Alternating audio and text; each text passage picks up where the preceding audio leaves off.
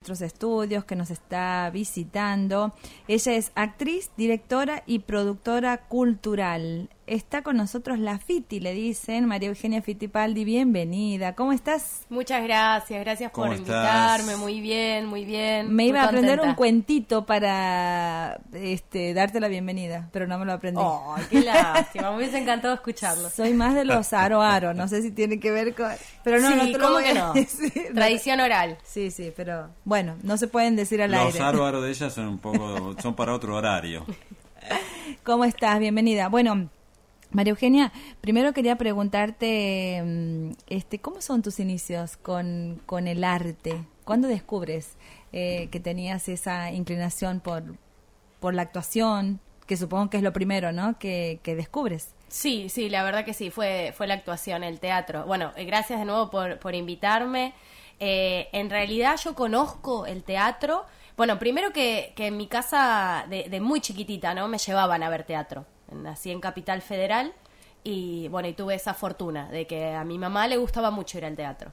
Entonces siempre nos llevaba a ver las obras de Hugo Midón, que lo menciono y me encanta mencionarlo porque es un director impresionante de obras infantiles que lamentablemente falleció hace unos 10 años más o menos.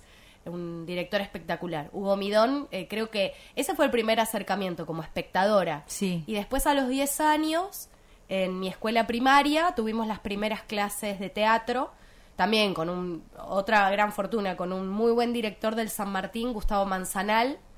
Eh, y cuando empecé a tener esas clases, me acuerdo en sexto grado, me di cuenta que me encantaba hacer eso. Así que cuando terminó la primaria y ya no teníamos más clases en la escuela, decidí anotarme en la escuela del barrio, una, empecé a averiguar eh, por motu propio eh, ahí a los 13 años más o menos, y empecé a asistir a, a un taller del barrio. Así, así empecé. ¿En paralelo con la secundaria? En paralelo con la secundaria, sí. Una vez por semana iba a Espacio Crearte, que es una escuela que aún sigue existiendo en el barrio de Almagro.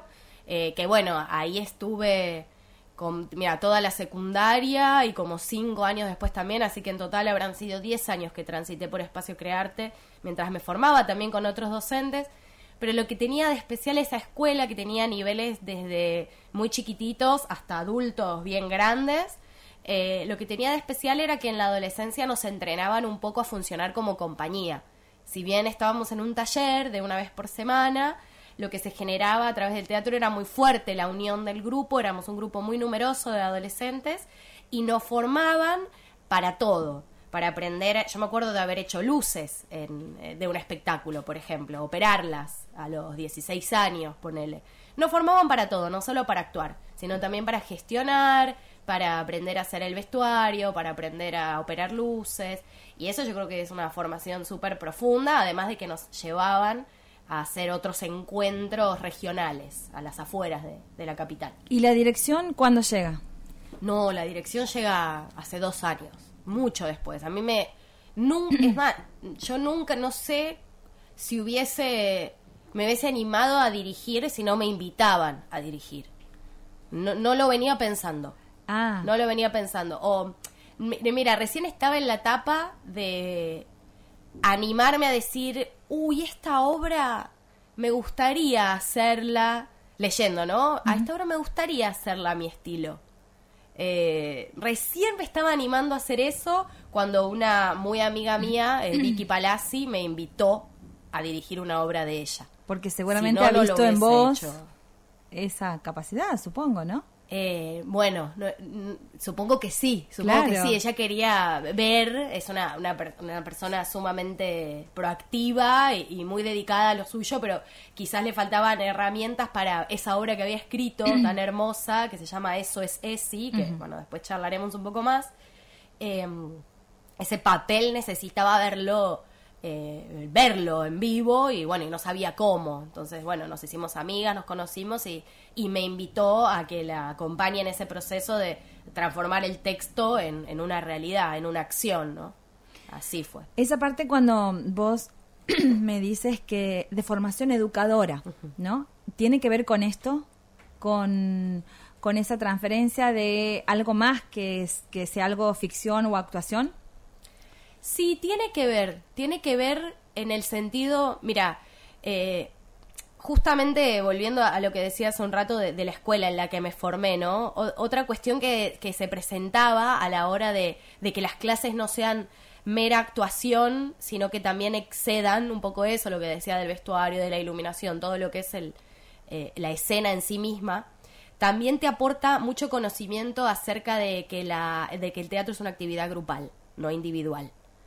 Eh, ahí empieza, ¿no? Eh, creo que también para dirigir es necesario saber eso, pero creo que en general es necesario poder entender que el teatro es una actividad grupal y que es tan importante el lugar que tiene el otro como el lugar que tenés vos. Ahí, ahí aparece la, la docencia, la educación. Tuve la fortuna de eso, de tener a una directora, una maestra, Cecilia Ruiz, en la adolescencia, que me enseñó eso, nos enseñó que el teatro es grupal y, y nos dio eh, nos dio esas ganas de poder transmitir. Porque bueno como en la vida te encontrás con, con todo no y a veces pareciera que el actor la actriz no como una cuestión muy individual de, hasta de muestra digamos como de muestra de talento. Y el teatro es mucho más que eso. El teatro es un ritual. El teatro es, es realmente una actividad grupal. Y para, y para poder comprender eso, creo, en los tiempos que corren, es súper importante transmitir. Ahí aparece la, la pedagogía, las ganas de transmitir. Sobre todo eso del teatro, que aprendamos a poder trabajar juntos, a poder trabajar en comunidad para crear. Bueno, hablemos de mm, Eso es ESI, esta obra que, que te tiene mm, como directora, Teatro Foro para abordar la ESI en el aula y que está dirigida especialmente a- al público adolescente, ¿verdad? Totalmente. Está específicamente dirigida al público adolescente, sobre todo eh, los que están en los primeros años del secundario. Porque como les contaba hace un rato, esta obra, Eso es ESI, fue escrita por la doctora Vicky Palazzi, ya hace eh, como cuatro años, diría yo, que la escribió. Hace dos empezamos a trabajar sobre este texto. Eh, y este texto es una obra de teatro foro que significa, para el que no sepa, que es una obra participativa.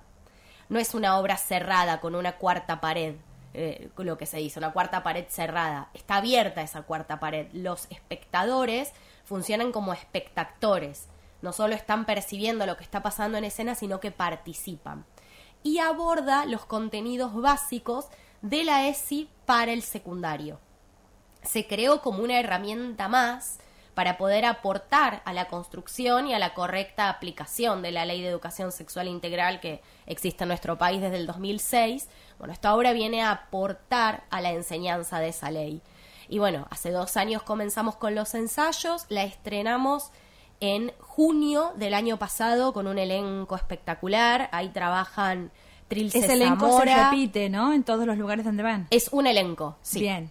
Trilce Zamora, Fernanda Pulvet, Álvaro Santillán, Ariel Ledesma, Franco Jiménez, los menciono porque son tremendos actores santiagueñes, todes.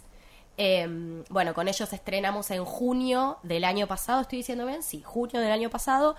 Por suerte hicimos un montón de funciones y las seguimos haciendo. Este año tuvimos una gira por el interior durante marzo que fue tremenda gracias al apoyo del Ministerio de Justicia y también a la Dirección de Género. Estuvimos en Monte Quemado, estuvimos en Loreto, estuvimos en Beltrán, estuvimos en Fernández, en un montón de puntos. Eh, el año pasado estuvimos en Herrera también. Eh, la idea de la obra es irrumpir en el aula. Nosotros eh, armamos un aula, ya sea ficticia o real, porque nos encanta trabajar en el aula, pero a veces no podemos, a veces la institución nos pide trabajar en un Zoom o trabajar en un patio y que vengan más chicos y chicas. Así que, eh, bueno, armamos un aula ficticia y empieza una clase de ESI en la que van pasando cosas, donde, como les digo, se van abordando eh, los ejes principales y, bueno, y los alumnos van participando y entre todos vamos construyendo un conocimiento colectivo eh, con una apuesta muy divertida y muy colorida. Yo tengo una curiosidad, eh, Fiti. Eh, nos conocemos ya desde hace algunos años, tenemos amigos y amigas en común. eh, además te he visto actuar y recomiendo asistir a, a, las, a los espacios en donde vos cuentas cuentos para adultos y también para niños y niñas. Y mi curiosidad es, ¿qué te, ¿cómo has llegado a Santiago? ¿Cómo has eh, venido y te has decidido a quedarte y vivir aquí? ¿Cómo fue eso? Eh, bueno, yo llegué a Santiago eh, para, ya para, como para quedarme, porque previamente había conocido, una vez vine a Santiago en el 2010 por un encuentro de pedagogos sociales. pero bueno, esa vez vine una semana, fue la vez que conocí Santiago Capital y me fui en el 2010. Vine a vivir acá en el 2015. Y en realidad vine porque, bueno, yo en el 2013 me había ido de Buenos Aires, me fui a hacer un viaje largo, había como terminado una etapa de formación allá, eh, me gustaba mucho viajar, siempre me gustó mucho viajar y había decidido irme de viaje, largar todo, dejar departamento, y salir a viajar, dejar todo y salir a viajar. Sola. En ese momento salí con un grupo, pero al muy poco tiempo me quedé sola. Salimos con un grupo también a un encuentro de teatro con un grupo con el que venía trabajando. Cuando ese encuentro de teatro se terminó, eh, la mayoría se volvió y yo seguí viajando. Y mm, al norte, al norte has encarado. No, Francia. Ah. Estuvimos en Francia. Eh, Cruzando el... Sí, fue un encuentro en París. Un encuentro de tres semanas, casi un mes, de arte y educación. gente de todo el mundo. Fue una experiencia increíble, vinculada a eso puntualmente. Arte y educación. Eh, una experiencia de un mes y después nos quedamos recorriendo por allá, luego España. Fui abierta a poder quedarme, no tuve ganas de quedarme, a los tres meses decidí volver, pero volví a Brasil. Me quedé en la mitad del trayecto, digamos. El vuelo era, el vuelo era Frankfurt, Sao Paulo, Buenos Aires, y yo me quedé en Sao Paulo y volé a Ileus, Bahía. Eh, y desde Bahía, bueno, ahí me quedé un año casi. Y después decidí ir para el norte, norte de Brasil, Amazonas, Colombia, después Ecuador, Perú. Y cuando en Perú tengo que volver, un poco por fuerza mayor, tengo que volver a Buenos Aires. Y cuando vuelvo a Buenos Aires después de dos años, no, no, me quiero quedar. Todo el viaje fue muy, bastante suburbano, fue muy rural, conocí muchos, viví más que nada en la naturaleza, casi esos dos años. Y me gusta mucho esa manera de vivir entonces cuando volví a la gran ciudad no, no, sentí ganas de quedarme. Y tengo unos amigos entrañables en Montequemado. Y en ese momento, eh, mi amiga, ellos son una pareja, mi amiga estaba por parir, era mi primer como sobrina así muy cercana, y decido venir a acompañarla a Montequemado, ella decide parir en Santiago Capital, entonces nos venimos y empiezo a trabajar en ese mismo momento, como íbamos a estar acá tres meses, faltaban tres meses para el parto, eh, empiezo a trabajar, empiezo a dar clases en el Teatro La Casa de Jean Pilán, que también lo menciono porque Jean es una persona que sin conocerme, yo nunca había estado en Santiago, un día le toco la puerta porque fue así una siesta encima la desubicada, una siesta de, enero, ah, y él me abrió la puerta y me dijo, venite a dar clases, el primer mes no te cobro nada, me dijo, venite, venite a dar clases. Y así empecé acá. Y me empezó a ir bien, empecé a conocer gente automáticamente, así que me gustó, me gustó el ritmo de Santiago, me gustó el cielo de Santiago, me gustó los atardeceres, me fui quedando, me fui quedando. Durante un año lo pensé y ya al año siguiente me instalé. Así fue. ¿Y qué cosas ves del teatro en Santiago? Uf, es, mira, es muy difícil esa pregunta, dificilísima porque mm, hay mucho trabajo eh, de teatro en Santiago. Hay, hay, muchas personas, en realidad, que hace muchos años vienen trabajando en teatro en Santiago y vienen luchando porque haya un espacio, porque haya condiciones laborales dignas, pero aún hoy, y pese al tiempo, no hay mucho público, no hay un espacio tan concreto, todavía la lucha sigue Así que más que nada lo que veo del teatro santiagueño es mucho esfuerzo. Es mucho esfuerzo por mantenerse en la actividad y creo que es lo más valorable porque las oportunidades lamentablemente todavía no son muchas. Sí tenemos la fortuna de poder tener al Instituto Nacional del Teatro acá, es una realidad, es una fortuna poder tenerlo, porque es como un, si bien es nacional, es un organismo como gestor de cada lugar, del que también hay que apropiarse para, para poder tener esos recursos para poder producir, ya que que por otros lados no, no, no tenemos un sostén para poder vivir del teatro. Esa es nuestra oportunidad de producir, quizás una de las únicas. Así que lo que, lo que más veo es eso, mucho esfuerzo por poder mantenerse. Y, y, realmente aprovecho el espacio para invitar a ir a ver teatro, ¿no? Y para poder entender que también el desarrollo tiene que ver con poder apoyar, con poder empezar a, a generar eh, a los espectadores del teatro, esa escuela de espectadores porque no hay todavía, todavía Mm. cuesta mucho que te vayan a ver a las obras, por más movimiento que hagas, ¿no? Sí. Eso veo. Veo que el teatro también tiene su propia identidad, tuve la oportunidad de ver teatro jujeño, salteño, catamarqueño, y cada uno es diferente. Pero sí creo que todavía falta un montón de desarrollo y también eh, a veces, a veces, falta hermandad, pero creo que igual con las nuevas generaciones un poco se va se va soslayando eso, así que también es importante apoyar a los más jóvenes porque vienen trayendo cosas muy nuevas. Bueno, y mm, además de, de eso, es ¿es y qué otras cosas estás haciendo en la actualidad? Bueno, con eso es si seguimos, eh, que les invito a todos y a todas a que conozcan a través de, las redes, eso es Esi OK. En Instagram nos pueden buscar así. Y bueno, y además de eso, como contaba Sergio, eh, yo tengo un grupo, un dúo con una amiga, una amiga muy querida que la mencioné, Fernanda Pulvet. Eh, juntas formamos en 2018 un grupo que se llama Cuenteras Vienen Contando, que es un dúo de cuentería, narración oral. Las dos somos amantes de la literatura, con Piki, Fernanda, y bueno, y actuábamos juntas en un grupo de teatro que se llama Quimera, que es eh, sobre teatro del oprimido, y actuábamos juntas hacía años, y bueno, ahí compartiendo en los ensayos, además de que nos llevábamos bien actuando, compartíamos nuestro amor por la lectura, siempre, ah, bueno, que estábamos leyendo, recomendarnos, hasta que un día eh, dijimos, ¿por qué no? eh, tomar esto y empezar a compartir la literatura que nos gustaba, empezar a contar, así que empezamos con Cuenteras Vienen Contando, este dúo de cuentería, que más que nada nos gusta trabajar con adultos, eso es algo como bastante particular, nos gusta poder invitar a los, a, a los y las adultos y adultas a, a volver a ese lugar de escucha del cuento que quizás nos contaba una abuela, un abuelo, mamá, papá, eh, hace muchos años, eh, volver a eso, así que nos gusta elegir repertorio para adultos, pero también como decía Sergio, tenemos repertorio para niñas, porque quizás es a veces lo que más nos piden. Y bueno, y desde el 2019, pandem- pandemia de por medio, estudiamos cuentos, armamos repertorio y sencillamente lo que hacemos es generar espacios en donde agarrar una silla o no, sentarnos y contar cuentos. Sobre todo, últimamente, en los últimos años, de literatura santiagueña y nos gusta mucho el terror y estamos como bastante enfocadas en eso, pero tenemos un repertorio amplio. Con eso seguimos.